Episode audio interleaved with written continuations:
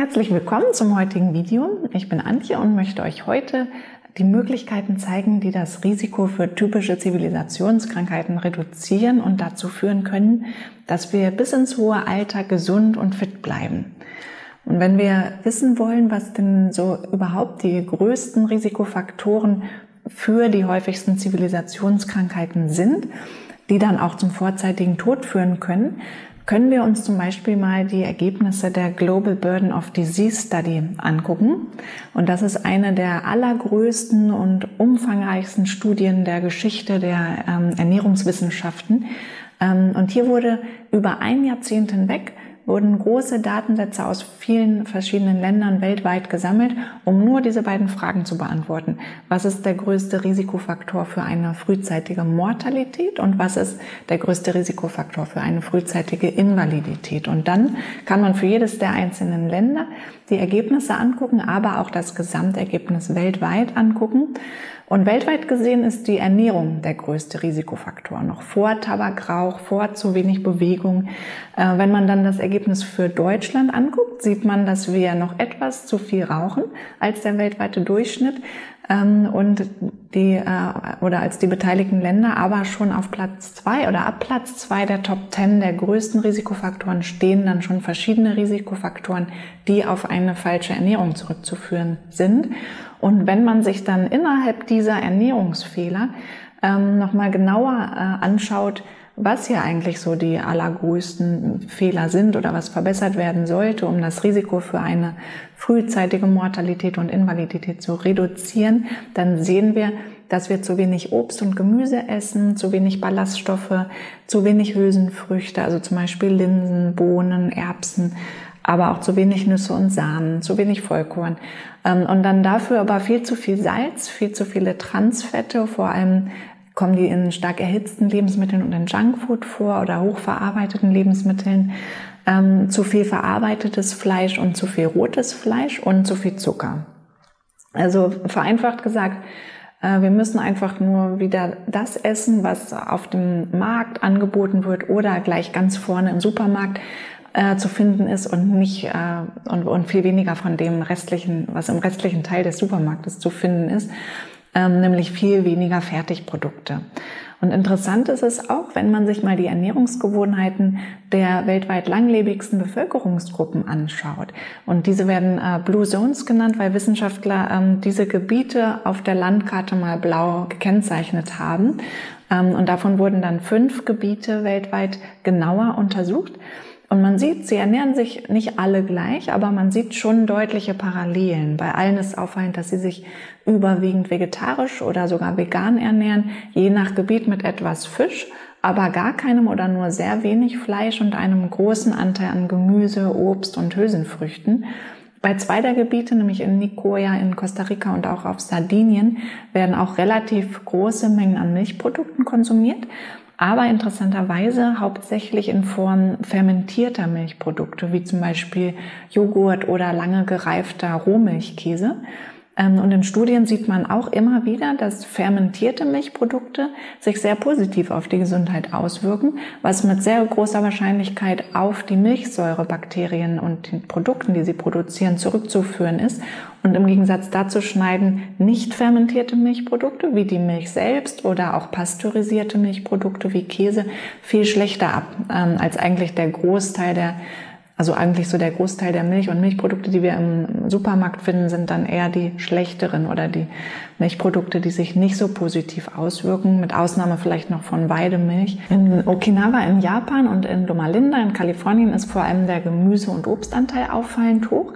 In Okinawa sind Süßkartoffeln das Grundnahrungsmittel überhaupt, was ich auch sehr spannend finde, weil man daran sieht, ähm, dass eine kohlenhydratreiche Ernährung nicht immer äh, so schlecht sein muss. Es kommt eben auf die äh, Art der Kohlenhydrate an. Wenn man jetzt hochverarbeitete Kohlenhydrate, Lebensmittel wie weiße Nudeln oder Brötchen in größeren Mengen essen würde, würde das mit Sicherheit nicht dazu führen, dass man über 100 wird, aber bei Süßkartoffeln anscheinend schon. Und auf Ikaria, also in Griechenland, sieht man, dass hier eine ganz klassische Mittelmeerkost gegessen wird, also mit sehr viel Gemüse und Obst, mit Hülsenfrüchten, Olivenöl und auch etwas mehr Fisch als die anderen Blue Zones und auch als generell die meisten anderen Länder.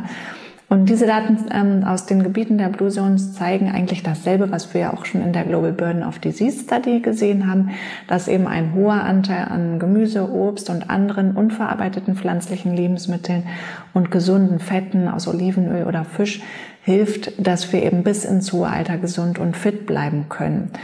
Und wenn man sich mal die Mortalitätsdaten und die Ernährungsgewohnheiten einzelner Länder anguckt, dann sieht man auch, dass hier ein linearer Zusammenhang besteht zwischen einem hohen Anteil an stark verarbeiteten Lebensmitteln wie zum Beispiel verarbeitetem Fleisch oder Weißmehlprodukten und den Todesfällen durch Herzkrankheiten und Krebs in Prozent.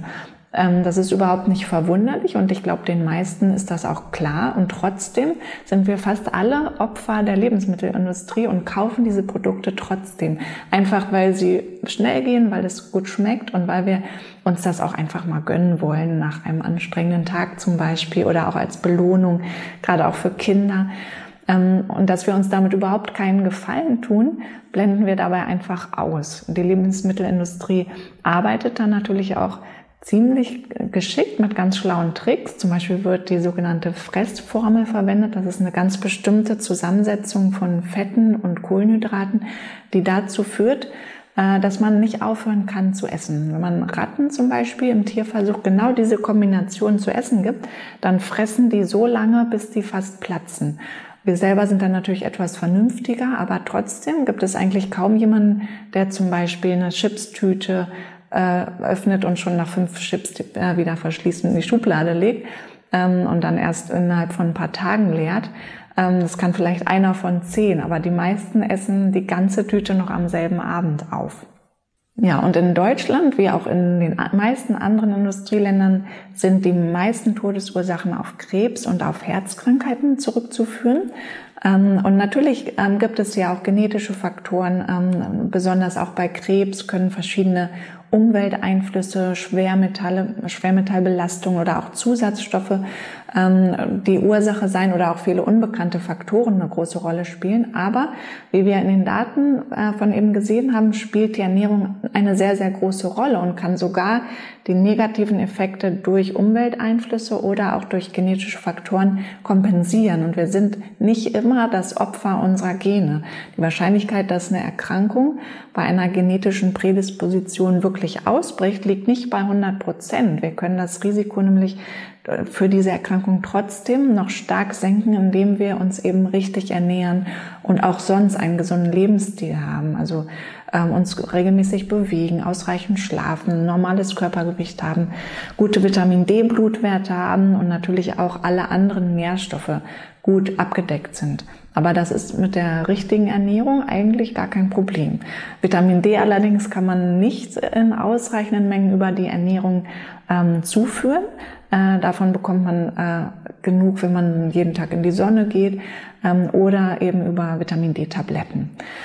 Ja, und ansonsten ist die beste Prävention gegen diese beiden häufigsten Todesursachen, wie wir ja auch schon anhand der Blue Zones gesehen haben ähm, und anhand der anderen Daten aus der Global Burden of Disease Study, äh, dass man sich einfach wieder ursprünglich ernähren sollte und darauf achtet, möglichst so 90 Prozent der Lebensmittel, die man täglich isst, äh, unverarbeitete und oder eben minimal verarbeitete pflanzliche Lebensmittel zu essen. Stichwort ist ja so Clean Eating oder Real Food, was ja heute auch wieder so ein bisschen im Trend ist. Ähm, und wichtig ist, dass man eben alle möglichen Farben des Regenbogens isst, am besten sogar täglich, denn man profitiert von den positiven Wirkungen verschiedenster sekundärer Pflanzenstoffe. Und jede Farbe steht für verschiedene dieser sekundären Pflanzenstoffe. Und es gibt eigentlich kaum einen Stoffwechselvorgang, der nicht irgendwie positiv äh, durch solche bioaktiven Substanzen aus den Pflanzen beeinflusst wird. Ähm, es gibt auch sehr gute Daten zu einzelnen Lebensmitteln, die sich als besonders effektiv in der Prophylaxe verschiedener Erkrankungen gezeigt haben, aber immer im Rahmen natürlich einer insgesamt gesunden und vollwertigen Ernährung. Ähm, und auf die werde ich dann im nächsten Video ein bisschen genauer eingehen und die unter die Lupe nehmen.